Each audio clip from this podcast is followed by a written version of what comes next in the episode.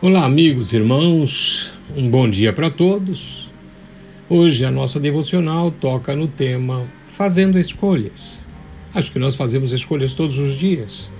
Mas eu abro a minha Bíblia em Provérbios, capítulo 1, versículo 31, que nos diz: Portanto, comerão do fruto do seu procedimento e dos seus próprios conselhos se fartarão.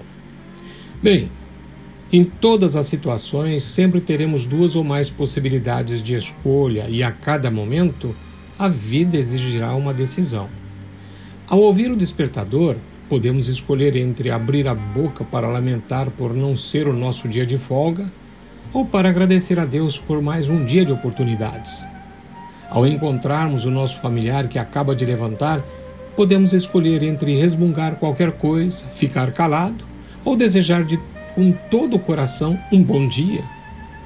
Quando chegamos ao local de trabalho, podemos optar entre ficar de bem com todos ou buscar o isolamento, ou ainda contaminar o ambiente com mau humor.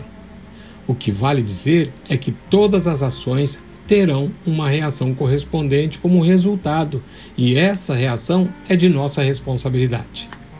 A Bíblia nos ensina que a semeadura é livre, mas a colheita é obrigatória. Portanto, não há outra saída. Somos livres para escolher antes de semear. Todavia, ali estará sempre a justiça divina. Mesmo as semeaduras que demoram bastante tempo para germinar, um dia darão seus frutos. Sim, um dia eles aparecerão e reclamarão colheita.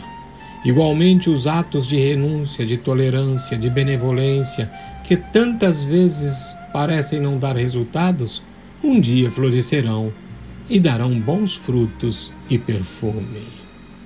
Como sempre, eu, eu estimulo você a prestar atenção no que você acabou de ouvir.